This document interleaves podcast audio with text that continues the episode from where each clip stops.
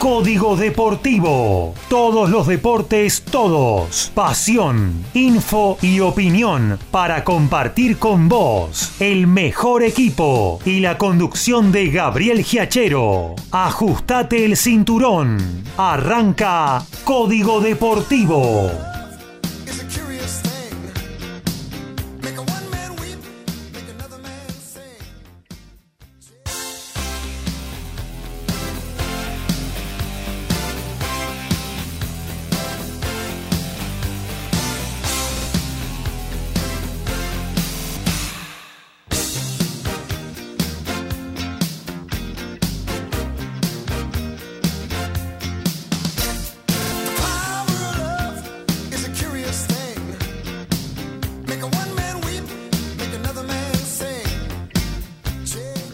¿Qué tal? ¿Cómo les va? Muy, pero muy buenas noches. Aquí estamos arrancando una nueva emisión de Código Deportivo, la 255. Ya estamos en nuestra tercera temporada en el aire, culminándola. ¿eh? Se viene fin de año ahí aceleradamente, ¿eh?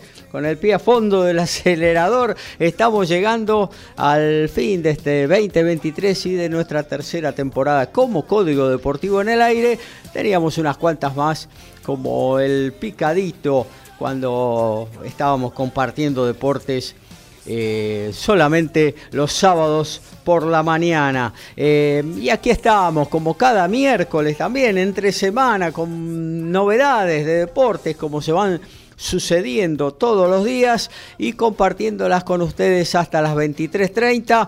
Ahí pegamos a TMO, tu momento balado con nuestro compañero Alfredo González quien seguramente estará haciendo un raconto de lo que fue el Mundial de Francia de rugby con la actuación de los Pumas y con la consagración una vez más de eh, Sudáfrica, ahora con, por cuarta vez campeón del mundo y como bicampeón, eh, ya dos eh, ediciones consecutivas que se queda con el Mundial los Springboks. Y nosotros tenemos de todo, el deporte, tenemos también eh, lo que tiene que ver con el tenis, tenemos automovilismo, vamos a compartir eh, algo de básquetbol, de boxeo, en fin, recorreremos hasta las 23.30 todo lo medular en lo que tiene que ver con el planeta deportes y ya paso a saludar a mis compañeros que están a la distancia. Arrancamos con Ciudadela, con Alfredo González que nos va a estar acompañando con el tema fútbol en el primer espacio, en la primera columna de este programa y luego ya se va a concentrar para su TMO de las 23.30. Alfredo González, ¿cómo anda? Buenas noches. Muy buenas noches, Gabriel, Lautario y audiencia, con todo listo y preparado para participar de este lindo programa llamado Código Deportivo y hablar de tanto, de, de eso que tanto nos gusta, que es el fútbol. Eh, para compartir lo que seguramente va a ser una charla agradable con los compañeros.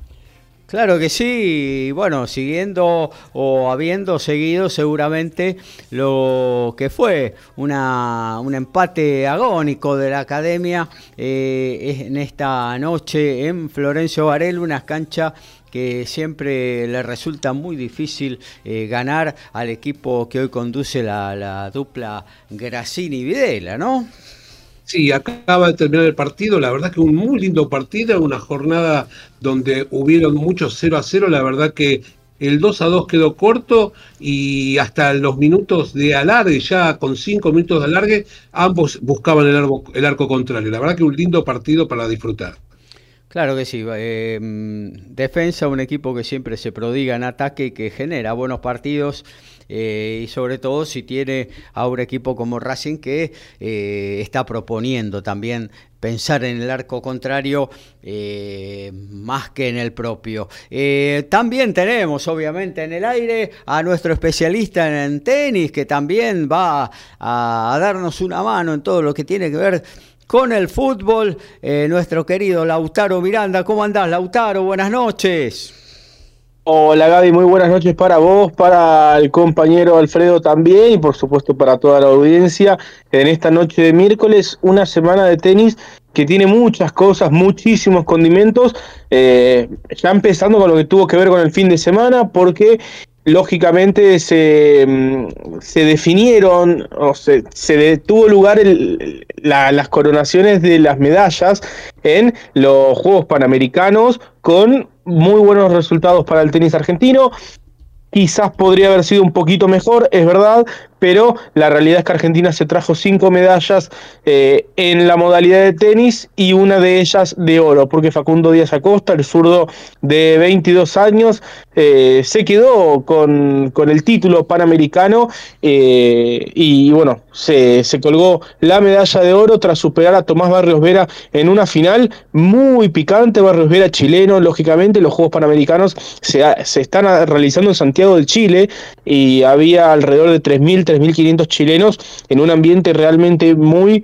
Eh, ¿Cómo decirlo? Porque caldeado no sería el término, porque no hubo, eh, no fue un ambiente hostil, pero sí, lógicamente, el público chileno estuvo muy, pero muy activo durante todo el encuentro y bueno, finalmente se lo terminó llevando el tenista argentino. También entre las mujeres, Lourdes Carlet se colgó la medalla de plata, perdiendo, perdiendo ante Laura Pigosi en, en la final. Julia Riera la de bronce, también Carley Riera la de bronce en el doble femenino y Díaz Acosta junto a Martina Capurro la de bronce en el doble mixto. Así que vamos a estar desarrollando lo que tiene que ver con el tenis panamericano. Y bueno, ya esta semana también cambiamos el chip porque se está jugando el Master 1000 de París-Bercy y se está jugando eh, en tiempo presente, porque se está jugando en este momento, Gaby. Son las 2 y cuarto de la mañana eh. en París y están jugando Yannick Sinner y Mackenzie McDonald, último partido del día.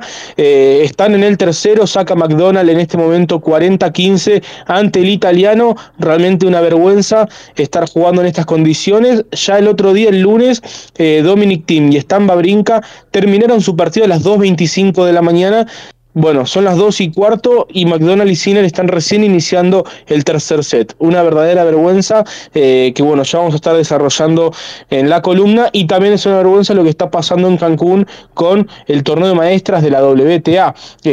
como bien ya habíamos adelantado el día sábado, la cancha prácticamente no estuvo lista hasta que comenzó el torneo, presenta muchas dificultades, las tenistas se están quejando, hay un ambiente muy tenso también entre las jugadoras top del circuito WTA con los dirigentes y en este momento por ESPN Extra se puede ver el partido entre On y Marqueta Bondrusova, una reedición de lo que fue la final de Wimbledon este año. La tunecina está 6-4, dos iguales en el segundo set ahora mismo.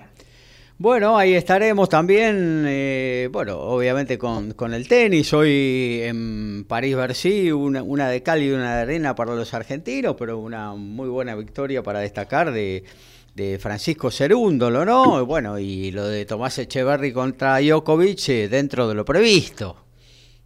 Sí, totalmente Gaby, quinto triunfo ante un tenista top ten de Francisco esta temporada. Eh, para poner en dimensión, ¿no? Cinco victorias ante tenistas top ten. Le ganó dos veces a Casper Ruud, una de ellas el día de hoy.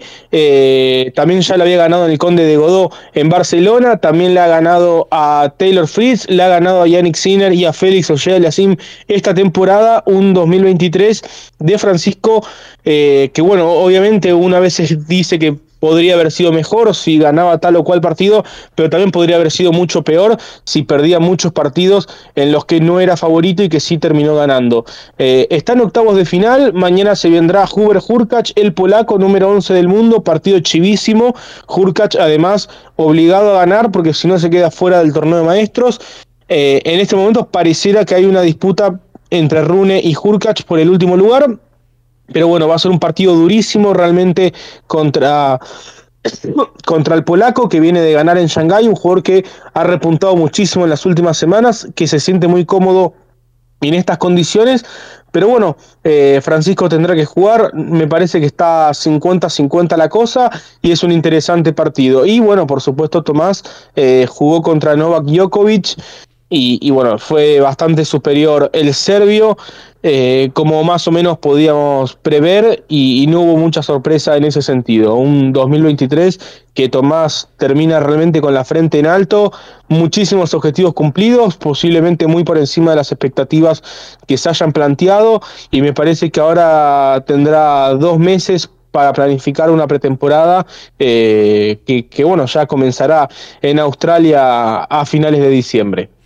Claro que sí, también vamos a compartir algo de automovilismo. Se siguen dando buenas noticias para Franco Colapinto, nuestro pollo, el que estamos apoyando. Eh, desde siempre para ver si, si logramos tener después de tantos años un piloto en la categoría máxima en la Fórmula 1 y a la ya sabida de la temporada que ya cerró, última prueba en Abu Dhabi de, la Fórmula 2 y toda la temporada 2024 en el equipo MP Motorsport, en el equipo neerlandés.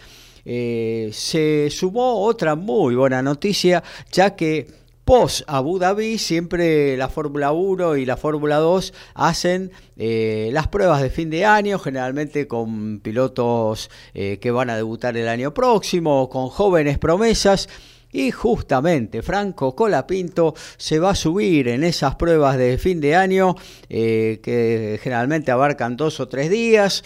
Eh, no sé si va a estar los tres días, pero eh, por lo menos se va a subir Franco Colapinto a un Williams de Fórmula 1, algo que no estaba en principio en los planes del equipo y del propio del equipo que maneja Colapinto y del propio piloto argentino pero bueno, eh, Williams eh, decidió que luego de su muy buena temporada en Fórmula 3 y de todos los trabajos que realizó eh, ahí en la escudería, en los simuladores, Franco Colapinto estaba preparado para poder subirlo a un Fórmula 1 y darle la posibilidad de, manejar estos, estos bichos espectaculares que son eh, los, Fórmula 1. Así que otra gran noticia, la vamos a estar desarrollando un poquito el espacio que tiene que ver con el automovilismo. Eh, siempre hay algo de básquetbol, la selección argentina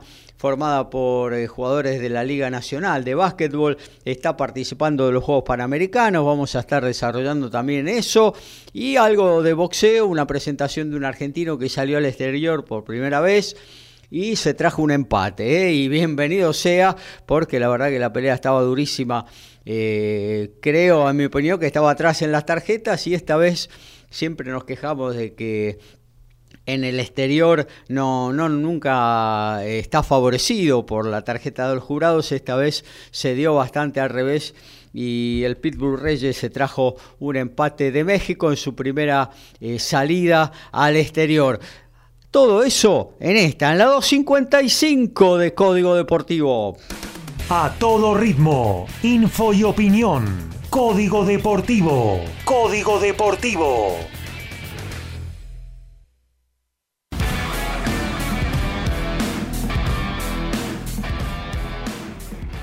El circuito Challenger en Sudamérica esta semana tiene acción en Guayaquil, en Ecuador, allí donde hace muchos, muchos años se han reunido San Martín y Bolívar y donde hoy eh, hay varios argentinos que han logrado buenos triunfos. Uno de ellos es Federico Coria, que superó al italiano Franco Agamenone, italiano nacido en Río Cuarto, Córdoba. Fue en tres parciales y el viernes Coria se estará pidiendo a Alejandro Tavilo, quien viene de ganar la medalla de plata en dobles en los Juegos Panamericanos. También Hugo Delien, el boliviano, se impuso a Santiago Rodríguez Taberna y espera por el ganador del duelo que está teniendo lugar ahora entre el colombiano Daniel Galán y el sueco Elías Imer. Mañana muchos argentinos en acción. Marco Trunceliti y Facundo Díaz Acosta frente a frente, también Luciano Darderi ante Camilo Hugo Carabelli y Román Burruchaga, el hijo del Burru que superó a Juan Manuel Cerúndolo en la primera ronda, se estará enfrentando al austríaco Lucas Neumayer, necesita aproximadamente 20 puntos Burruchaga para clasificar a la quali del Abierto de Australia y de conseguirlos esta semana. Yo creo que tiene una muy buena oportunidad, así que estaremos atentos también al torneo del hijo del campeón del mundo y en el dobles hace instantes, gran sorpresa porque Luciano Darderi y Juan Bautista Torres superaron a la dupla número uno del cuadro, la de Diego Hidalgo y Cristian Rodríguez.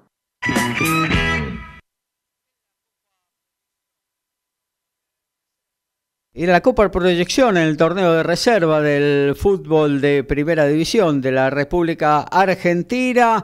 Eh, son finales los cuatro partidos. En Tucumán, Atlético cayó frente a Gimnasia Esgrima de la Plata 1 a 0. San Lorenzo derrotó eh, en la auxiliar del nuevo gasómetro 1 a 0 a Defensa y Justicia. Estudiantes de la Plata superó 2 a 1 a Central Córdoba y Racing Club de Avellaneda goleó a Lanús 4 a 0. Bueno, y ya que estamos en el fútbol, nos quedamos con la pasión máxima de los argentinos, con la número 5.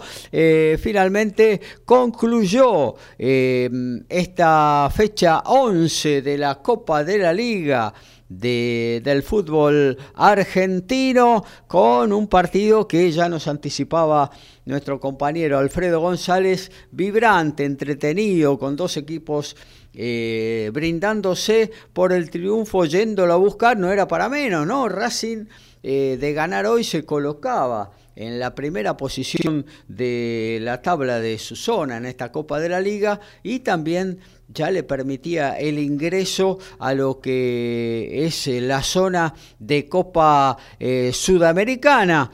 Bueno, por ahora no logró, está bastante cerca Racing, tampoco está demasiado lejos de, de lo que tiene que ver con la Copa Libertadores, donde justamente hoy eh, enfrentaba al último que entra en esa posición como defensa y justicia y un bueno un triunfo le hubiera venido bien para ilusionarse con finalmente eh, y a pesar de bueno de las irregularidades que fue sufriendo el equipo académico a partir de, de la salida de Fernando Gago de de esta dupla técnica que eh, dirigía la, división reserva y que se está acomodando ahora con la primera división, hizo que el equipo eh, dejara algunos puntos en el camino, eh, y, pero bueno, ahora está tratando de retomar el hilo, pero bueno, ya que Alfredo estuvo mirando el partido, mm, que en Varela jugaron Defensa y Justicia y Racing,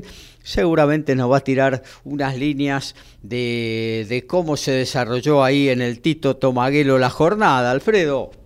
Así es, el partido arrancó con un gol, como se dice, desde el vestuario. Antes del minuto, Racing ya se ponía en ventaja con una desinteligencia de la defensa de defensa y justicia. A partir en el día, perdón, Alfred, en el día post Halloween, un gol del demonio, ¿no? Viniendo justamente del vestuario. Exactamente. Lo tenía guardado. Ese gol, ese gol del demonio hizo que Racing, a partir de ese gol, encontrara bastante juego creara varias situaciones de gol y hasta los 20, 25 minutos de ese primer tiempo Racing fue amplio dominador. A partir de ese momento este, el equipo de Defensa y Justicia se hizo de la pelota, dominaba, pero no llegaba eh, con claridad al arco de Racing, pero en una jugada eh, muy elaborada, este, Prato consigue el empate y a partir de ese momento, como es que Defensa y Justicia empieza a tomar un poco los hilos del, partido, ya en el segundo tiempo, en el comienzo, parecía que iba a seguir de la, firma, de la misma manera. Defensa y Justicia este, tenía eh, la pelota, la, llevaba de un lado para el otro y generaba más de una situación de gol. Eh, a partir de los 15 minutos aproximadamente de ese segundo tiempo, fue Racing el que empezó a dominar las acciones. El partido se hacía de ida y vuelta, los dos iban, buscaban el arco contrario. Y en una situación de, dominio del equipo de Avellaneda, eh, en una contra, 4 contra 2, este, el equipo de Varela consigue el segundo tanto eh, a mano de Togni. Y a partir de ahí Racing este, salió de forma desesperada eh, metió varios cambios en la dupla técnica y con el ingreso de Juanfer Quintero y de Vecchio pudieron darle más fútbol al equipo y en una jugada Jack sobre el final del partido, eh, bien combinada, la verdad que un verdadero golazo, Vecchio terminó sellando el 2 a 2. Y como te decía, dieron siete minutos de alargue y el partido seguía siendo de ida y vuelta a pesar de haber pasado cinco minutos de, del tiempo adicionado. Eh, un partido que merecía más goles, eh, un partido que fue justo el empate y que la verdad que los dos en, en distintos momentos del partido este, jugaron un, poquito mejor que su rival y hubiesen merecido por ahí alguna situación más eh, dentro del arco contrario. Bueno, con este resultado Racing se mete en la, entre los cuatro primeros de la zona B con 17 puntos, eh, con 18 están eh, nada más que un puntito arriba, encabezando y compartiendo la primera posición Belgrano de Córdoba, Godoy Cruz y Central Córdoba de Santiago del Estero, que bueno, empieza a pensar en, otra cosa más. Mucho interior, ¿no? Eh, que algo que no es tan, tan habitual este, en fútbol argentino. Y raro que además Belgrano, que es el primero, perdió contra Lanús, que, bueno, ganó Tigre ayer, ¿no? Que le ganó también a Godoy Cruz. Este, pero digo, Lanús y Tigre estaban últimos los dos, y le ganaron a Belgrano y Godoy Cruz, que son los dos primeros de la zona. Eh, eso es realmente muy curioso en una zona eh, que además tiene a Boca y San Lorenzo, que que están ahí más cerca de los de abajo que de los de arriba. Sí, sí, sí, un campeonato muy raro. Eh, muchas veces nosotros hemos eh, hablado la posibilidad de, de, mm, de, cuando, o sea, comentábamos cuando se jugaban los torneos apertura y clausura, ¿no? 19 fechas, eh, cuando había nada más que 20 equipos en primera división, que es lo, lo ideal. bueno, comentaba la posibilidad de que estos campeonatos cortos le daban posibilidad a otros equipos de los, de los cinco considerados grandes para eh, pelear un campeonato y de paso los hacía más atractivos porque eh, se metían en la lucha. Eh, equipos que también son medio de, o sea, no, no del todo poderosos, pero que tienen un gran poder de convocatoria, ¿no? Del interior, llámese Belgrano, Talleres, Rosario, Newells, em, también los tucumanos, que han peleado campeonatos. Gimnasia de Jujuy, me acuerdo en su momento, que, que, estuvo muchos años en primera, que ahora ya, ya no, pero en su momento ir a Jujuy, yo me acuerdo, era duro, ¿eh? Claro que sí, claro que sí. Entonces, eh, de, alguna manera, esta Copa de la Liga, con 14 fechas nada más, está eh, afirmando un poquito eso, ¿no? Que decíamos que con los torneos cortos son muchísimo más atractivos los, campeonatos. Eh, más allá de, del favoritismo que siempre tienen los grandes, los equipos más chicos eh, o medianos eh, se pueden sumar a la pelea y eso lo hace muchísimo más atractivo. Y bueno, ahí estamos, ¿no? Eh, por ejemplo, en la zona A, si bien em, River está encabezándola con cierta diferencia y volviendo a recuperar un poco el ritmo y el lo futbolístico que parecía en algún momento haber perdido luego haberse coronado en el torneo de la liga profesional. Eh, bueno, ahí tenemos a Huracán y Colón que están peleando eh, por zafar del descenso y metidos en, esta zona de playoff. Y lo que vos bien decías, ¿no? Belgrano, del Cruz, el, Central Córdoba Santiago del Estero, eh, equipos que que están bien armados, que juegan cada uno con su estilo muy bien eh, pero que en un campeonato largo de 27 fechas eh, se van diluyendo sus posibilidades, ¿no? Eh, así que yo, yo esta Copa de la Liga a mí me gusta mucho, pero más me gustaría que, que, fueran 20 equipos en primera división, que, que se vuelva a jugar apertura y clausura. Creo que es una buena posibilidad para. Esa fue la etapa dorada, yo creo, del, del fútbol argentino dentro del siglo XXI. Este, quizás antes eh, han habido otros buenos momentos, pero para mí, yo esa infancia de ver una apertura, un clausura, 20 equipos, eh, Palermo, Riquelme, Bataglia, el Pato Bondancieri, esa etapa para mí fue la mejor y, yo creo que, que fue el último los últimos grandes torneos del fútbol argentino. Me parece que después, desde ahí, con el invento de los 30 equipos y demás, prácticamente han habido pocos buenos torneos. Eh, sí, quizás el, que Boca le ganó el año pasado a Racing, pero más que nada por la definición, no, no tanto por, por el torneo en sí mismo. Claro, por lo, por lo apasionante y lo emocionante de, las últimas fechas, ¿no? Em, que a veces se suelen dar también, ¿no? Pero eh, siempre cuando hay menos equipos eh, disputando un torneo eh, y cuando hay menos partidos en juego, las cosas se equilibran muchísimo más y se dan torneos más apasionantes digamos lo de la Primera Nacional, 37 equipos, pero bueno, en una zona de 19 y otra de 18, jugaron ida y vuelta, y en la última fecha, en la última fecha tuvieron que jugar todos los partidos en simultáneo, porque todos estaban peleando o por no descender o por eh, eh, conseguir el primer puesto que lo catapultara a la final, que finalmente jugaron Almirante y Independiente Rivadavia Mendoza, o para entrar al reducido. No había ningún partido en lo que no hubiera nada en juego. Entonces, eh, de nuevo, esto reafirma que habiendo menos equipos, y habiendo eh, menos partidos en juego, eh, todo se hace muchísimo más apasionante, más allá de que... Eso pasa en Brasil, de hecho, Gaby, fíjate vos que el Vasco da Gama eh, estaba en zona de descenso y ganó dos, tres partidos y pasó a estar en zona de Copa Sudamericana. eso le da muchísima competencia al, al, torneo, porque hasta el final vos estás jugando por algo. No tenés ningún plantel que, que se queda tres fechas antes sin jugar por nada. Pero esta paridad de la que ustedes están hablando hace que el campeonato argentino este, tenga cierta incongruencia, ya que como bien decías, Huracán y Colón, que pelean por no descender, están clasificando a, la próxima instancia en la Copa, en esta Copa. Con lo cual, si hubiera finalizado hoy el, el campeonato, ¿qué pasaría?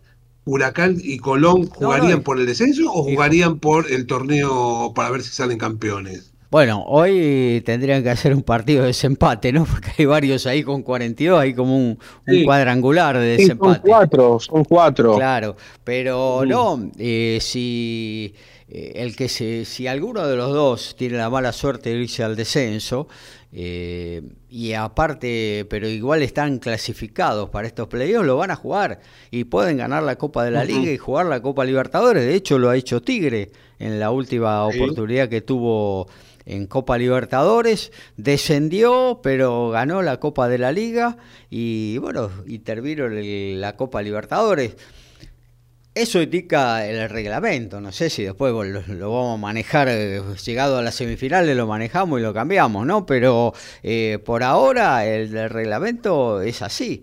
Eh, van, a, van a jugar también la definición de la Copa de la Liga, aún habiéndose habían, habiendo, perdido, habiendo perdido la categoría, claro, sí, sí, sí, que esperemos no, no, no suceda. Bueno, alguien se va a tener que ir, ¿no? porque parece ser que finalmente mínimamente ha primado la cordura y no se va a eliminar el, otro descenso y ahí andan, ¿eh? Cuatro. Todavía, todavía Todavía puede pasar de todo, Gaby. Faltan tres semanas para que termine el torneo. ¿Vos dudás todavía, epa? No, pero el otro día Chiquitapia. Sí, en la B lo quitaron después de que el torneo haya terminado. Sí, eso sí, eso sí. Pero el otro día le preguntaron eso y Chiquitapia afirmó con contundencia que no. Yo creo que ya eh, sería demasiada, demasiado cara de piedra si, si se vuelve a hacer una modificación, ¿no? Eh, esperemos que no, por el bien de y por la escasa credibilidad que le queda al fútbol argentino, esperemos no, no dilapidarla por completo, ¿no? Con, con otra decisión de esa índole. Eh, bueno, decía, 42 puntos, Sarmiento de Junín, Huracán, Unión y Colón, ¿eh? los dos santafesinos comprometidos con la zona baja, 43 y sin poder tirar manteca al techo, Tigre, 44 Vélez y Gimnasia. Eh, después con 46 ya andan Barraca Central y Banfield. Recordemos que quedan solamente tres fechas, nueve puntos en juego. Tener cuatro puntos, eh, no te digo que es la salvación, pero si vos eh, sumás algo de aquí al final del campeonato, vas ya estás en una posición un poquito más desahogada, ¿no?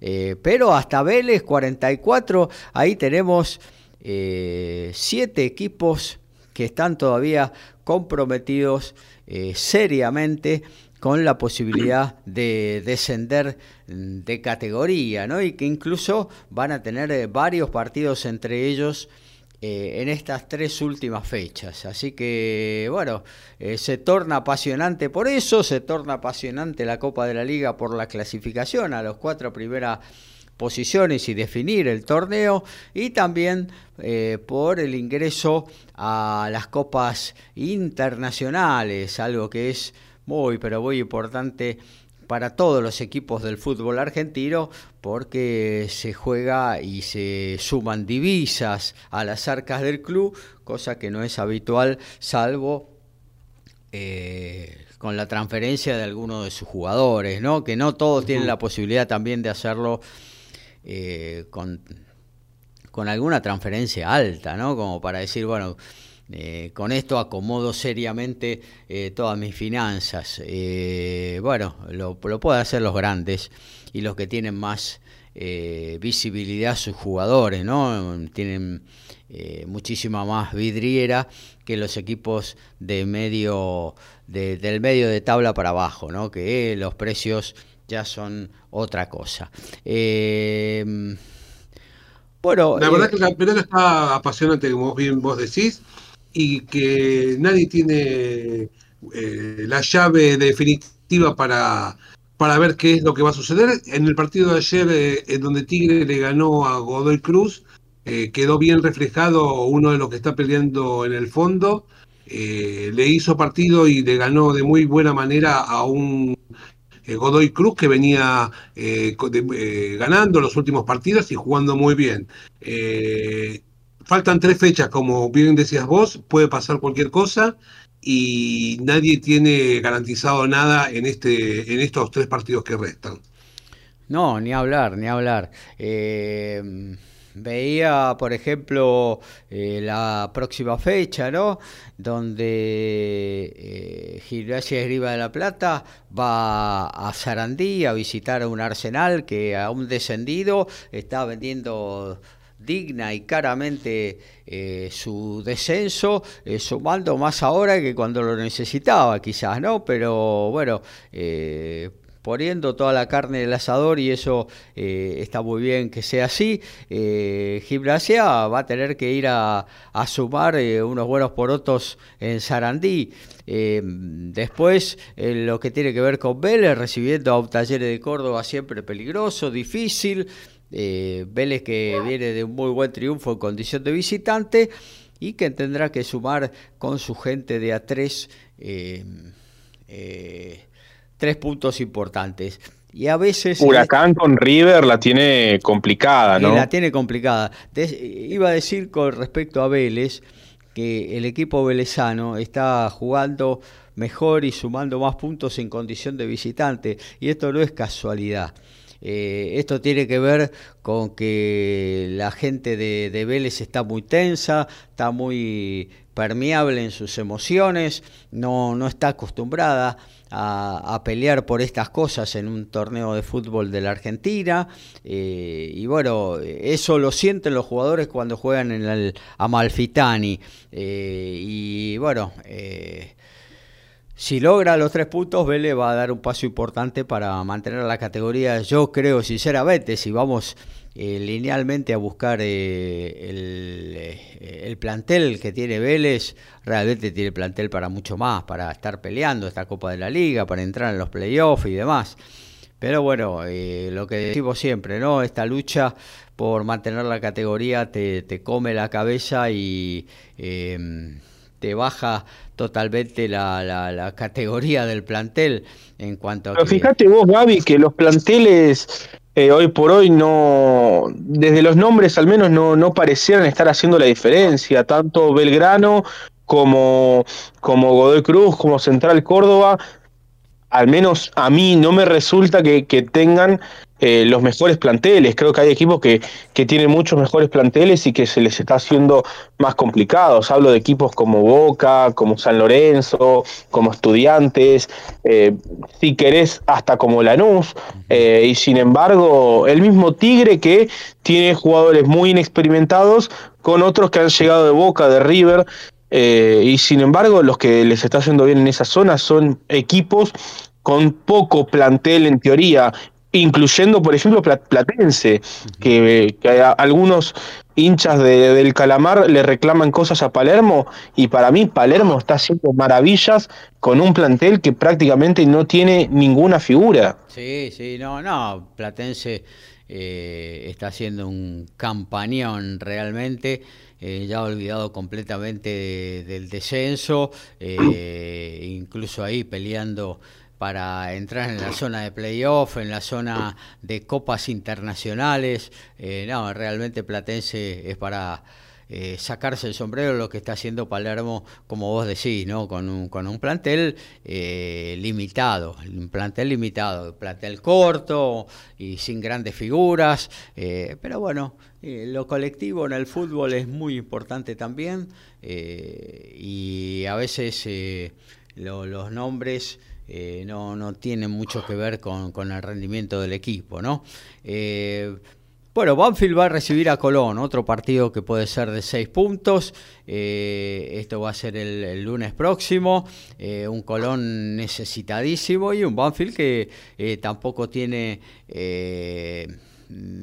para tirar manteca al techo, pero que en caso de que de ganar, el taladro eh, ya yo te diría casi podría respirar y pensar en, otra cosa. ¿no? Unión va a recibir a Lanús, otro partido eh, que se va a jugar allá en Santa Fe, en la cancha del Tatengue, mm, también con la necesidad de, sumar.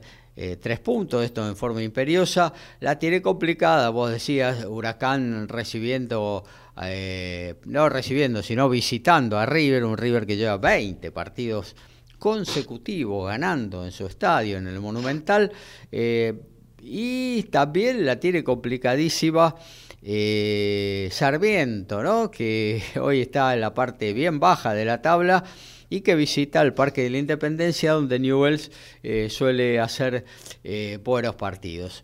de los que están abajo también eh, la tiene difícil Tigre, visitando a un sólido Belgrano que viene de perder, pero que en el barrio Alberdi eh, se hace eh, bastante fuerte. bueno, esto es lo que tiene que ver con la Copa de la Liga. Recordamos que se jugó la final en la Primera Nacional de, para el ascenso a Primera División e Independiente de Rivadavia consiguió por primera vez eh, el ascenso a la máxima categoría del fútbol argentino. El equipo mendocino había participado ya de seis ediciones del torneo nacional, un, campeonato que se jugaba en, la década de... Cuéntenle a los chicos cómo era. Claro, en la década de 70, 80 se jugaba torneo eh, metropolitano, que era el campeonato normal del fútbol argentino, entre los equipos directamente afiliados a AFA. Y luego, el histórico que ganó Maradona en Boca, ¿no? El del 80. Claro, tal cual. Y después un torneo nacional donde eh, se mezclaban equipos directamente afiliados a AFA con los de el interior, una prueba piloto que luego derivó que en el año 85 se creara una nueva división que fue la primera B nacional de aquel entonces, eh, y creando una nueva división del fútbol argentino, ya que la primera B quedó transformada en Primera B Metro eh, como la tercera, era la segunda como la tercera categoría del fútbol argentino. Bueno, en esos torneos, en seis de esos torneos intervino Independiente Rivadavia, pero nunca en un campeonato eh, eh, de la liga profesional, de lo que hoy se llama Liga Profesional del Fútbol en la Argentina. Así que bienvenido sea el equipo que comanda Daniel Vila desde la presidencia de la institución. Eh, Brian Sánchez, Victorio Ramis lograron eh, los dos goles en tiempo suplementario. En el segundo tiempo del tiempo suplementario, tras empatar 0 a 0 en los 90 minutos, el equipo de, de la Lepra Mendocina consiguió imponerse al Almirante Brau que estaba desinflado. Eh, físicamente en ese periodo del juego lo aprovecharon los mendocinos y se quedaron con la fiesta y con el ascenso Almirante ahora pasará a jugar el reducido que se compondrá de estos partidos, Temperley, eh, Maipú, eh, Ferro, Almirante Brown. Eh, primero Temperley van a ser partidos de ida y vuelta. Deportivo Maipú va a tener la ventaja deportiva en caso de igualdad de puntos, igualdad de goles.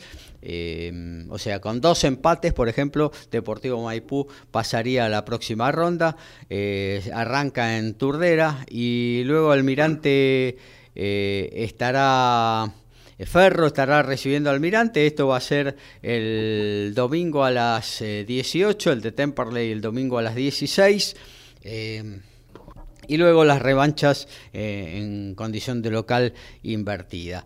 se suspendió un partido el fin de semana, el de Quilmes versus Gimnasia Grima Mendoza, tras los primeros 45 minutos, una bomba de estruendo dejó afuera al eh, al arquero mendocino. El referee suspendió el partido que se va a jugar este viernes en dos tiempos de 22 y 23 minutos a puertas cerradas en escenario a confirmar, puede ser en Quilmes mismo, puede ser en otro estadio.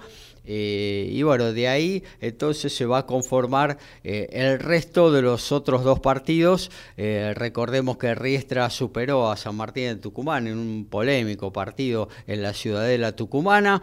Y el otro clasificado es Estudiantes de Río Cuarto, que superó a Mitre de Santiago del Estero 1 a 0 y Rafaela, que también dio cuenta en la Perla del Oeste eh, le ganó a Defensores de Belgrano por 1 a 0. Así que bienvenido Independiente Rivadavia a la primera división del fútbol argentino. Bueno, cerramos lo del fútbol, vamos a saludar a nuestro compañero Alfredo González que eh, se va a preparar para su edición de hoy de de TMO y con, seguramente con el Mundial de Rugby y mucho más, ¿no, Alfredo?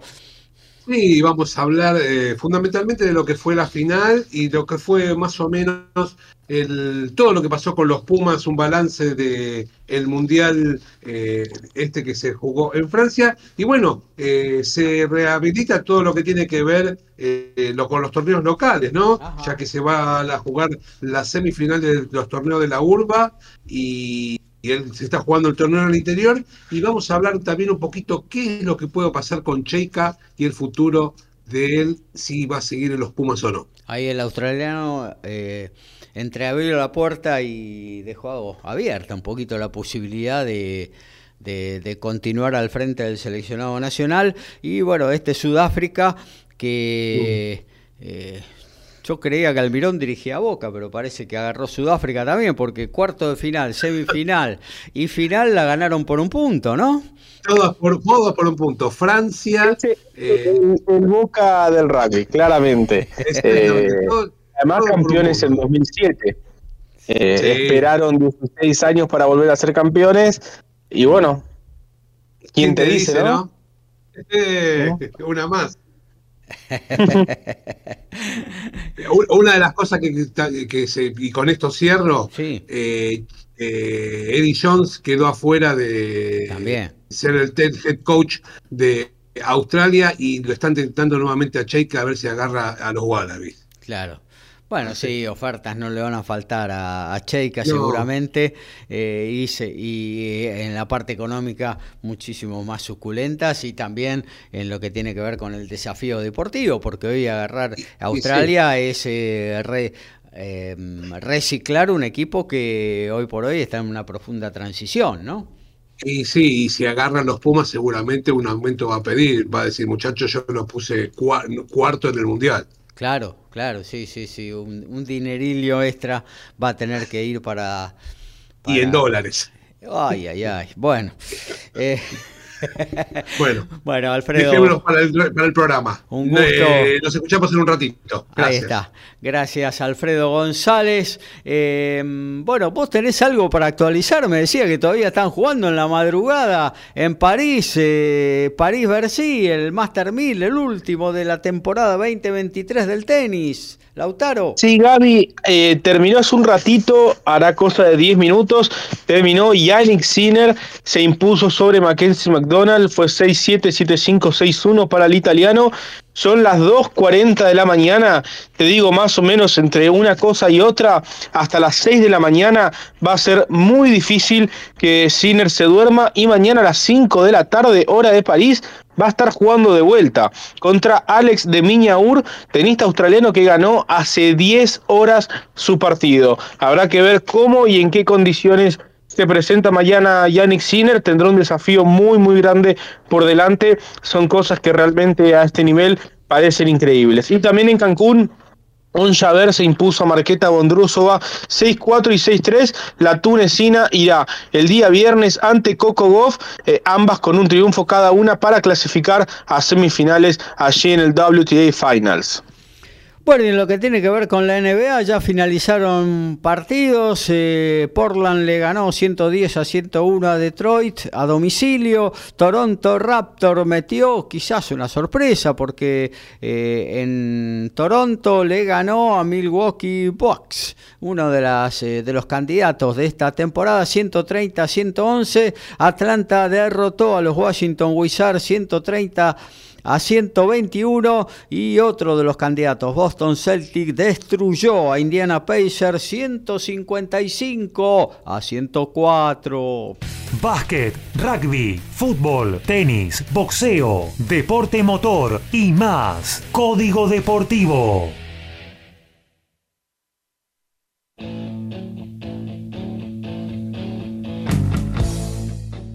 Uno de los torneos que se está jugando esta semana en el circuito Challenger es el de Bergamo, en Italia, eh, donde Fabio Fognini es una de las grandes atracciones, quizás la mayor atracción que tiene el torneo. Hoy debutó con triunfo sobre el francés Martino, mañana se estará midiendo al francés Grenier. Fabio, que está jugando también en dobles con Flavio Coboli, un jugador al cual él está apadrinando hace ya un par de años. Otro de los grandes jugadores que está allí es el belga David Goffin, ex top 10 del ranking ATP. Hoy superó al italiano Pasaro y estará jugando el viernes ante el eslovaco Alex Molchan, un Goffin que necesita sumar desesperadamente para volver al top 100 antes del fin de temporada. En lo que tiene que ver con el TC2000, el 11 de noviembre está confirmado que se va a Paraná en lugar del Sonda. No se terminaron ahí eh, las reformas que se estaban haciendo en el mítico eh, escenario sanjuanino. Eh, y bueno, ya la categoría definió que va a haber dos entrenamientos, la clasificación el día sábado y el día domingo se correrán dos eh, carreras pautadas a 25 minutos más una vuelta. La primera de ellas se largará a las 9.40 y la segunda será a las 11.40. Todo vendrá por Teis Sport.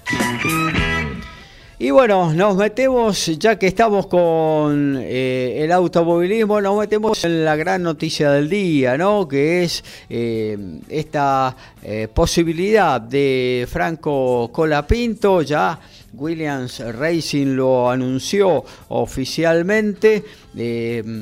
recordemos que cuando termine la temporada, allí en el 26 de noviembre en Abu Dhabi, en SAS Marina, generalmente todos los años se están haciendo eh, las pruebas de cierre de temporada de pilotos y de máquinas. Ya algunos eh, equipos empiezan a probar lo que eh, algunos elementos que van a usar en la temporada próxima. Recordemos que la Fórmula 1 prácticamente ya no, tiene posibilidad de pruebas más allá de las que se hagan de índole comunitaria no tiene posibilidad de pruebas privadas como existía antes, donde Ferrari en Fiorano se la pasaba dando vueltas y mejorando sus coches en forma permanente y lo mismo hacía los otros equipos poderosos de la Fórmula 1. Hoy ya no existe esa posibilidad, entonces cuando hay una prueba, eh, los equipos eh, aprovechan para probar elementos que van a, a, ser parte seguramente de los nuevos coches que van a presentar eh, a fin de año, principios de enero, para la temporada 2024. Y en esos tres días de prueba va a ser la posibilidad de Franco Colapinto se va a subir a un Williams FW45, el coche que hoy conducen eh, Alex Albon y Logan Sargent. Logan Sargent Eh, bueno, ahí estará eh, Franco Colapinto subiéndose finalmente y dando unas vueltas eh, en el Williams de Fórmula 1. Hacía mucho que un piloto argentino no se subía a un auto de la categoría mayor del automovilismo mundial. así que se celebra. recordemos que ya el equipo de trabajo de Franco Colapinto y el equipo eh, MP Motorsport, incluso la página oficial de la FIA Fórmula 2, anunció la incorporación para la temporada 2024 del piloto de Pilar, eh, que también va a estar en Abu Dhabi haciendo la última carrera de la Fórmula 2, la que cierra el campeonato. Eh, ahí va a estar en el equipo en el cual va a militar el año próximo el, neerlandés, el holandés MP eh, Motor Sport, un equipo que en la Fórmula 3 quizás no es de los más poderosos, pero en la Fórmula 2 suele pelear carreras y poder ganarlas. Hace un par de temporadas atrás eh, Felipe Drugovic, el piloto brasileño, consiguió el título sobre un MP Motorsport que también ganó el campeonato de, equipos ¿no? De, ese año de la categoría. Eh, así que bueno, contentísimos. Soñé con este día desde que era niño y trabajé muy duro para conseguirlo. Tener esta oportunidad en la prueba oficial de jóvenes pilotos es un verdadero honor. Gracias por confiarme eh, su coche a la Academia Williams. Eh, formar parte de ella me ha abierto los ojos en muchas áreas diferentes y me siento preparado para dar este paso. Son las palabras que dio el piloto eh, argentino eh, tras conocerse esta muy pero muy buena noticia. Recordemos que compartirá el coche con eh, Saco Sullivan, con quien compartió pista en la Fórmula 3 esta temporada y que es otro de los integrantes de la Academia Williams me parece, ¿eh? me parece que es el gran adversario de Franco Colapinto para conseguir eh, en el futuro próximo un lugar en el equipo de Grob. Eh, Isaac no solo va a estar en, eh, en estas pruebas, sino que también va a estar en el viernes, en la primera de las prácticas. Todos los equipos de Fórmula 1 tienen la obligación de durante dos prácticas de la temporada el día viernes eh, subir a un piloto eh, que no sea de los titulares en, su formación. Y bueno, lo va a hacer con Saco Sullivan el, viernes eh, anterior a esta carrera en el Marina Circuit ahí en Abu Dhabi. Así que muy buenas noticias para Franco. Eh, y ojalá eh, este año de Fórmula 2 en la, en la temporada 2024 lo termine eh, bueno, proyectando en forma definitiva hacia la máxima categoría. Bueno, dijimos que finalmente em, eh, el TC2000 va a correr eh, dos carreras, recién lo dijimos en el Noti, em, en el, circuito de Paraná, en Entre Ríos. Y bueno, otra noticia a nivel eh, Fórmula 1 del cuestionamiento que tiene Sergio Checo Pérez, el piloto mexicano, que en su propia tierra tuvo estaba muy ansioso Checo, ¿eh? le jugó la parte emocional, le jugó una mala pasada, más allá de, la, de las numerosas controversias en las que se vio involucrado durante esta temporada. Eh, aquí estaba muy presionado Pérez eh, y en la primera vuelta colisionó con, con Charles Leclerc de, los Ferrari, de la Ferrari. quedó fuera de carrera y bueno, se habla incluso eh, de que Fernando Alonso podría en el 2024 aterrizar eh, en Red Bull para ser un piloto más competitivo, incluso Liberty Media, la categoría que administra hoy la Fórmula 1 y ante la gran superioridad que manifiestan los RB19, los coches de, Red Bull, eh, está de alguna manera apoyando el ingreso de Fernando Alonso a la escudería para ver si por lo menos las carreras la pueden pelear los dos pilotos de Red Bull y no sea un paseo de Max Verstappen como lo es habitualmente. Eh, tanto Fernando Alonso como Sergio Checo Pérez tienen contrato hasta fin del 2024 con eh, Aston Martin y con Red Bull respectivamente. Pero como existe una posibilidad de que Aston Martin sea dejado eh, por... Eh, eh, por Stroll, que es su dueño, dejado de lado o, puesto en venta la mayoría de su paquete accionario eh, por la firma Aranco, ¿no? por los capitales árabes, eh, que finalmente de esa manera encontrarían el salvoconducto para poder ingresar a la categoría máxima, eh, ya que no pueden meter un equipo propio, por ahí lo podrían hacer de esta manera. Y ellos sí estarían interesados en que Sergio Pérez estuviera en, en esa eh, en esa escudería.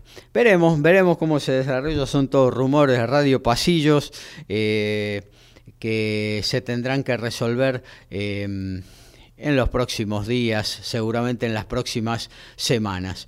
Eh, el turismo carretera corrió su carrera em, el fin de semana pasado con un gran triunfo de Mariano Werner, que bueno, ya se perfila. Cuando quedan dos carreras sacó 40 eh, puntos de ventaja y bueno, está eh, perfiladísimo para volver a repetir su torneo en la categoría más popular del automovilismo argentino. Bueno, vamos a recorrer un poquito los resultados del básquetbol, porque más allá de lo que tiene que ver con la NBA y con los resultados que ya dimos, eh, en el cuarto cuarto van 10 minutos, Oklahoma está cayendo eh, frente a los Pelicans 105 a 102.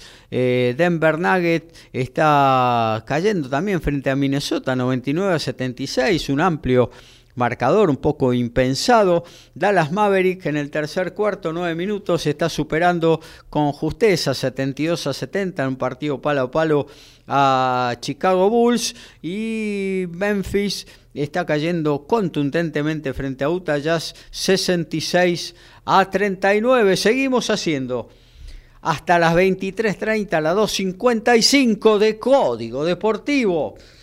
Somos pasionales, tenemos buena onda y también nos calentamos. Sumate a Código Deportivo. Somos como vos.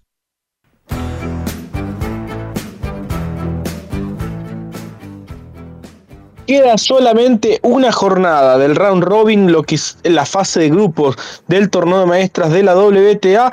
En el grupo número uno, el Darina Zabalenka Mañana contra Riváquina, la número uno contra la número cuatro, frente a frente. La ganadora pasará a semifinales, la perdedora quedará eliminada en un grupo en el que Jessica Pegula logró vencer a ambas y ya está en las semifinales como primera de grupo. La estadounidense se medirá mañana a María Zachary, quien perdió los dos partidos y se quedó sin posibilidades. En el otro grupo ya entra un poco más la matemática en juego. Igas Biontech tiene dos triunfos sobre Coco Goff y Marqueta Bondrusova, en tanto que Coco Goff y On eh, tienen un triunfo cada una. La ventaja para Coco es que venció a On y de qué manera 6-0, 6-1. Por lo que si Coco Goff vence a Marqueta Bondrusova el día viernes, la estadounidense acompañará a Igas Biontech en las semifinales del torneo de maestras. Riddick Bowie es campeón del mundo de los pesos pesados norteamericano. Él opinó que tras eh, esta decisión dividida de Tyson Fury, que anduvo por la lona frente al ex campeón de la UFC, Francis Nangonu, eh, debe retirarse. Eh, esta es la opinión de Riddick Bowie, un experto en boxeo. Bueno, nos vamos a meter un poquito en lo que tiene que ver con el tenis. Para eso tenemos a un súper especialista que es Lautaro Miranda. Bárbaro Gaby, hay un par de ejes para tocar. Empezamos en orden cronológico con lo que pasó en Santiago de Chile, si te parece, el fin de semana, donde Argentina se quedó con cinco medallas en el, en el tenis. Obviamente, si uno mira al medallero y ve que Brasil eh, se llevó tres medallas de oro, dice, che, ¿qué pasó? ¿Cuándo es que Brasil eh, recuperó tanto terreno en el mundo del tenis? Pero bueno, las tres medallas de oro de Brasil son eh, producto de, un una le han puesto muchísima voluntad, muchísimas ganas a, a esta edición de los Juegos Panamericanos. Concretamente estamos hablando de Laura Pigosi, que se llevó el oro en, en la rama individual femenina. La verdad que Pigosi jugó, eh, tuvo un fin de semana espectacular. Le ganó a Julia Riera en semifinales, un partido de 3 horas 13 minutos, y después le ganó la final a Lourdes Carlet. Y de esta manera la brasilera se llevó la medalla de oro en un fin de semana en el cual además se llevó la medalla de oro en el singles, eh, perdón, en el doble femenino junto a Luisa Stefani, tenista brasilera, eh, lógicamente, que ha estado en el top 10 del ranking WTA, una doblista muy pero muy buena y además Pigosi y Stefani son las medallistas de bronce, las vigentes medallistas de bronce olímpicas. En Tokio se colgaron la medalla de, bronce y bueno, como indicaba un poco la lógica, fueron a Santiago de Chile y se llevaron el oro. En tanto, Argentina se quedó con el oro en individual masculino con Facundo Díaz Acosta que salvó un match point en las semifinales ante el brasilero Gustavo Heide y luego en la final superó en un partido impresionante al local Tomás Barrios Vera, el bronce fue para el brasilero Thiago Monteiro, luego en el singles femenino, como comentábamos anteriormente, Lourdes Carlet se colgó la de plata y Julia Riera increíblemente se quedó con el bronce superando a la canadiense Rebeca Marino en el partido por el tercer puesto y también hubo bronce para Argentina en el dobles femenino de la mano de Lourdes Carlet y Julia Riera y en el dobles mixto de la mano de Facundo Díaz Acosta y Martina Capurro Taborda, es decir, cinco medallistas, eh, perdón, cuatro medallistas, cinco medallas en una delegación de seis. Eh, tenistas en total, que cuatro hayan venido con medalla, realmente no es para nada despreciable. Una muy buena semana para muchos de ellos y muy importante también el bronce de Julia Riera, porque en caso de ausencia de Pigosi o de Carlet en, en París 2024, será la oriunda de Pergamino quien eh, tenga la posibilidad, el derecho a reclamar ese lugar en la cita olímpica. En tanto, Lourdes Carlet ya tiene garantizado su lugar siempre y cuando quede dentro de las mejores 400 tenistas del mundo la verdad pareciera muy improbable que Lourdes salga de ese lote, eh, porque hoy está bastante más cerca de arrimarse al top 100 que de salir de las top 400. Y en el caso de Díaz Acosta, si bien tiene su plaza, en, en, el, en la situación de él es un poco más compleja, porque... Eh, depende de que no haya otros argentinos en, clasificados, digamos, porque eh, hay cupo por nacionalidad. Cuatro tenistas argentinos eh, es el máximo. Díaz Acosta deberá estar ubicado entre los mejores cuatro o que Argentina no clasifique a otros cuatro tenistas de manera directa a París 2024. Cerrado este capítulo, nos metemos con lo que tiene que ver con el Master 1000 de París-Bercy, donde hoy... Lautaro, una, una cosita. Eh, primero, bueno, estuve viendo partidos de tenis, estuve viendo bastante de los Panamericanos. Y mm, esta chica Laura Pigosi es un frontón, te devuelve todo, pero eh, las vi muy bien tanto eh, a Julia Herrera como a Ludo Descarlé. Eh, Supongo, supongo, vos me dirás eh, que este es un nivel eh, quizás inferior al, que juegan habitualmente ellas, porque si no, estarían para pegar un saltito en el ranking, meterse entre las primeras 100, yo te diría eh, casi cómodamente, ¿no? Por el nivel que mostraron aquí en, en Santiago de Chile, por lo menos.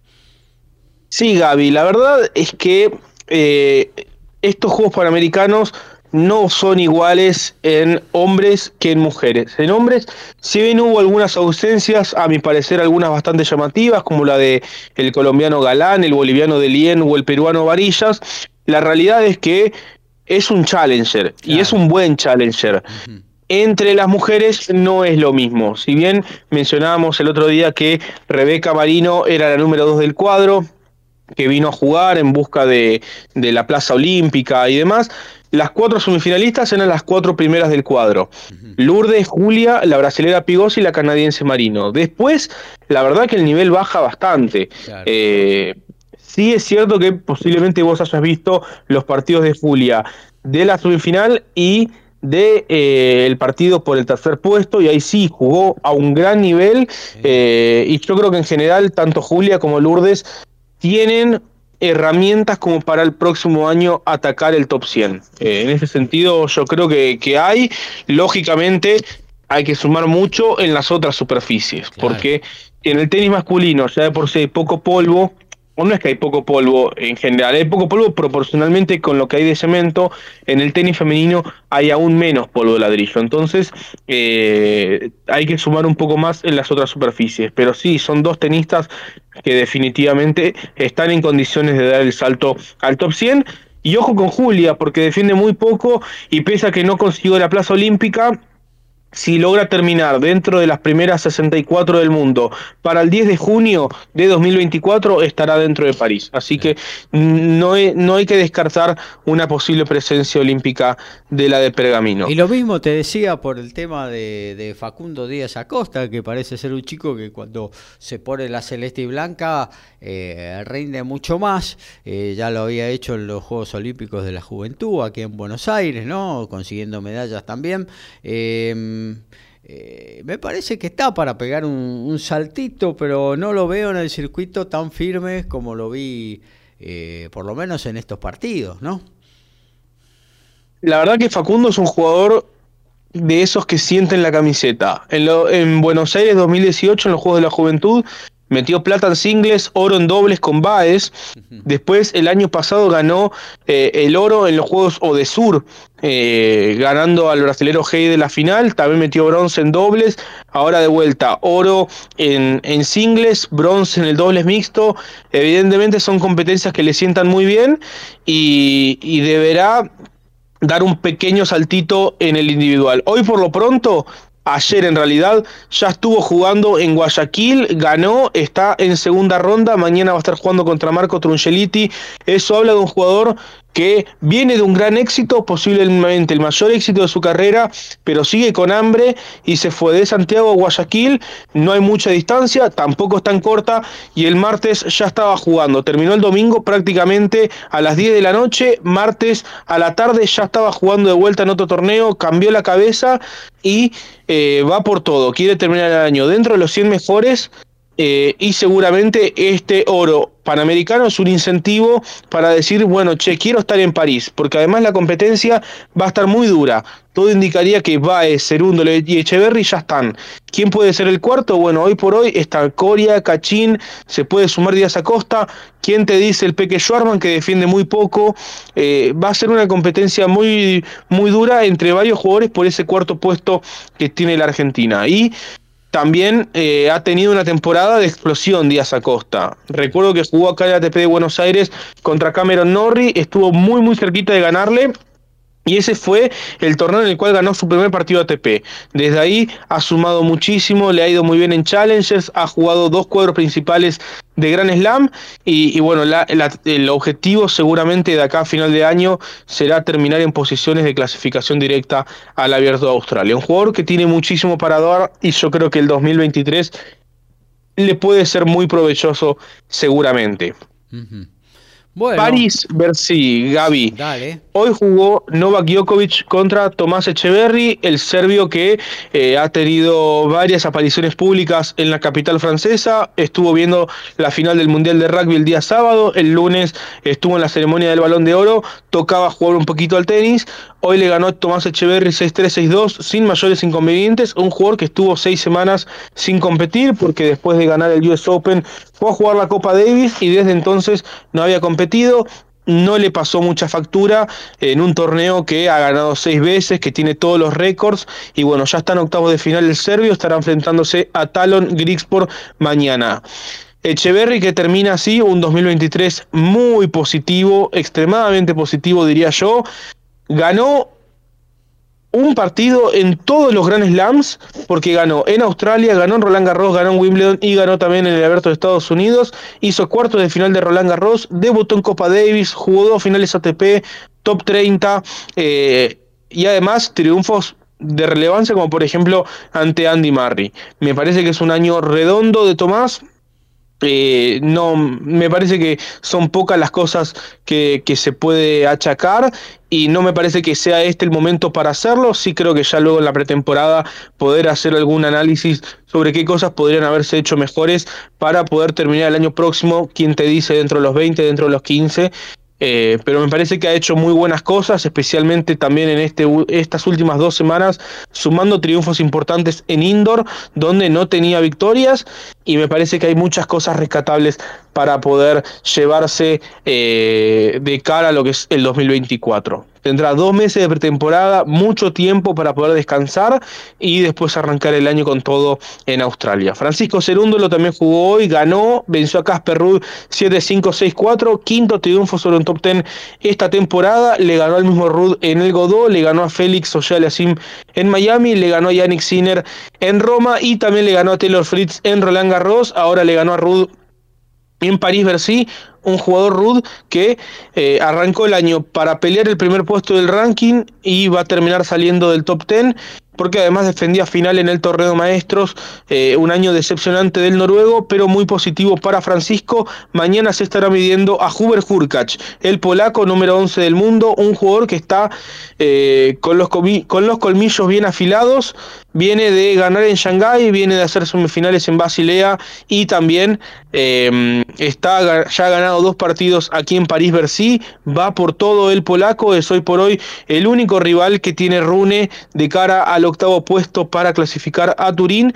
y es un jugador muy en forma. Va a ser un partido chivo, y Francisco tendrá que salir este, dispuesto a, bancarse los seises del polaco que eh, este, esta temporada ya concretó más de 100 aces eh, que los concretó en el partido pasado. Así que eh, partido duro, partido chivo, para mí obviamente Francisco le ganó a Gerard Monfils salvando dos match points y hoy le ganó un top 10, pero me parece que el partido mañana va a ser un poquito más complejo. Un Francisco Gavi que te tira un dato simpático, contó con el apoyo de Facundo Medina, jugador de la selección argentina de fútbol, futbolista del Lens francés. El día sábado Francisco fue a verlo jugar y eh, Facundo Medina lo fue a ver jugar ayer eh, en su partido ante Gael Monfils. Son algunas cosas que bastante simpáticas que me parecen que, que están bastante buenas. Así que mañana Francisco estará jugando ante el polaco Huber Hurkacz.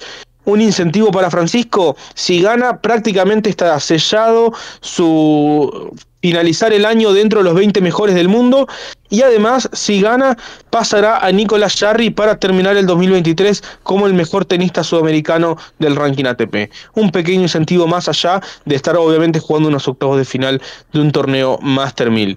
El lunes perdió Sebastián Baez ante Taylor Fritz y también terminó su temporada 27 del mundo. Eh, está anotado en realidad la semana próxima en Sofía, en Bulgaria. Yo creo que no va a jugar, pero bueno, oficialmente aún no se ha bajado. Y también mañana, Gaby, partido clave para eh, Machi González, Andrés Molteni ante los estadounidenses Nathaniel Lamont, Jackson Widrow. Es una final prácticamente. Si los argentinos ganan, clasifican a Turín. Si pierden, los Yankees tienen muy buenas posibilidades de desplazarlos del torneo de maestros. Así que mañana con todo, Machi González y Andrés Molteni. Y cortito, muy cortito, Gaby. Hay mucha polémica en la WTA, el sábado lo vamos a ampliar, pero se está eh, celebrando el torneo de maestras en Cancún, en México, quinta sede en cinco años y las jugadoras están muy descontentas. La cancha es un desastre y hay muy poco público. Hoy se viralizó un video de el partido de dobles, el primer partido de la jornada entre Dabrowski, Rutliff eh, ante Laura Sigmund y Veras Bonareva prácticamente vacío el estadio, el público no está yendo y la entrada está apenas a 6 dólares el precio, eh, que obviamente para nosotros puede ser un poco caro, pero para eh, México lo que puede ser 6 dólares realmente no es un precio caro para ver un espectáculo deportivo. Hay muy poca gente, ahora estuvo jugando On Javer contra Marqueta Bondrosova, hicieron algunas panorámicas del estadio y estaba prácticamente a la mitad de, de su capacidad es muy preocupante lo que está pasando con este torneo. Las jugadoras, como te digo, están muy descontentas y, se han expresado mediante una carta ante Steve Simon, el presidente de la WTA. Por ahora no han tenido respuesta, pero me parece que se vienen tiempos de cambios en el circuito femenino. Bueno, esperemos las novedades ahí en, el tema de las chicas en el circuito WTA. Eh, vamos a pasar eh, rápidamente porque se nos está yendo el programa. Vamos a pasar eh, con algo de básquetbol. El Vasconia juega el viernes en Euroliga frente al Partizan de Belgrado y va a aprovechar la oportunidad para retirar la camiseta número 4 de Generación Dorada argentino Luis Escola. Eh, recordemos que eh, el pivot argentino eh, estuvo jugando ocho temporadas eh, en Vasconia cuando se llamaba Tau Cerámica y bueno fue el mejor momento del club a nivel internacional. Eh, Escola ahí consiguió una liga ACB en el año 2001 2002 tres copas del rey tres supercopas eh, realmente también tres clasificaciones al Final Four de la Euroliga, hoy Euroliga. Em, eh, 447 partidos. Escola jugó en Vascoria, 300 por la ACB y 144 eh, por eh, la liga y se convirtió en el cuarto jugador de la historia del club con más partidos con la camiseta azulgrana. Así que eh, va a colgar eh, en el techo de, mm, del estadio de Vasconia otrora Tau Cerámica, la camiseta número 4 de Luis Escola. Argentina en un cierre bastante apretado, más de lo debido. Hoy le ganó a Panamá en la segunda presentación de los Juegos Panamericanos de Santiago de Chile, 85 a 77. Recordemos que también había eh, superado ajustadamente en tiempo suplementario a Venezuela en su debut, dos partidos que fueron eh, con características bastante similares, con Argentina sacando cómodas ventajas, rondando entre los 15 y 20 puntos, y luego aflojando en defensa y terminando sufriendo en ambos partidos. Eh, este lo pudo cerrar un poquito más cómodamente, 85 eh, a 77. Martín Cuello fue la figura con 15 puntos. Santiago Escala, el base, eh, fue otro de los destacados con 11 eh, y el otro base, Franco Barale, estuvo en el doble dígito, 10 puntos eh, y 10 asistencias. mañana, 10.30, Argentina cierra la fase de grupo, ya está clasificada para las semifinales, pero cierra la fase de grupos para jugar contra República Dominicana. ¿Le suena? Sí, eh, los que nos dejaron fuera del último mundial, pero claro, estos son otros equipos. Eh, el argentino es conformado exclusivamente con jugadores que tienen que ver con que están participando en la Liga Nacional de Básquetbol. Otro que volvió a, mm, destacarse en la Eurocup, la segunda competencia eh, en importancia en Europa, fue Nico Brusino con este Gran Canaria que viene de cinco eh, participaciones en esa competencia con cinco victorias en hilera, en hilera. Esta vez le ganaron a los eh, griegos del Liet Kabelis por 88 eh, a 77. Eh, el argentino Nico Brusino entonces se destacó con 13 puntos, 4 rebotes y 5 asistencias. En lo que tiene que ver con el boxeo, el fin de semana, em, el sábado, eh, el Pitbull Reyes, el invicto santafesino, Jeremías Reyes, cosechó un empate con un sabor a victoria frente al local Cristian Chicharito González. Eh, fue su primer excursión fuera de las fronteras argentinas y realmente eh, no, el argentino le costó mucho la pelea. Eh, las tarjetas fueron 96-94 para el local, 97-94 para Reyes, 95 iguales. Cerraron entonces en el de tierra visitantes. Eh, una, pelea que realmente daba la sensación, yo la tenía perdida para Reyes. Eh, y bueno, apareció de la galera este empate que lo mantiene invicto, ya que está con 13 victorias. 12 por nocaus y ahora este empate frente a Cristian González que continúa con un eh, récord de 15 peleas ganadas, 2 perdidas, este empate y 5 knockouts. Eh, en Arabia Saudita eh, debutó en lo que tiene que ver con el boxeo Francis Nanganu, el camerunés.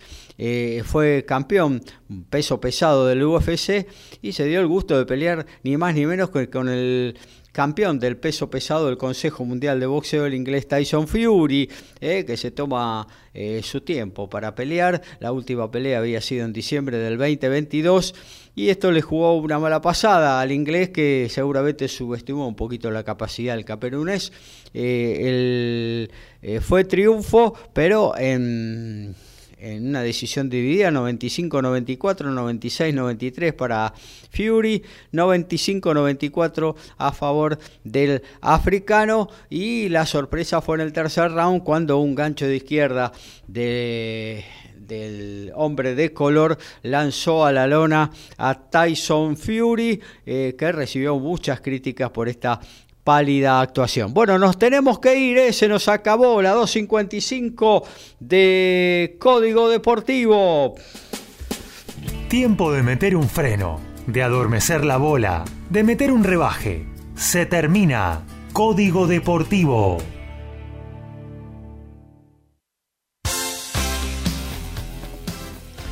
Nos vamos a reencontrar con todo el deporte en nuestra edición sabatina, sábado a las 11 horas hasta la 1, 2 horas, eh, con todas las disciplinas, ¿eh? como los tenemos acostumbrados a nuestros queridos oyentes. El saludo a Lautaro Miranda. Hasta el sábado, Lautaro. Gracias por estar como siempre. Abrazo grande Gaby, un saludo para toda la audiencia, nos estaremos reencontrando el día sábado, un saludo grande para todos. Ahí está, los dejamos en compañía, ¿eh? luego de una brevísima tanda con eh, Alfredo González y su TMO, tu momento balado con todas las novedades de rugby en media hora nada más. ¿eh? Nos vemos hasta el sábado, si Dios quiere, a las 11 horas aquí por nuestra casa, por MG Radio. Chau, chau.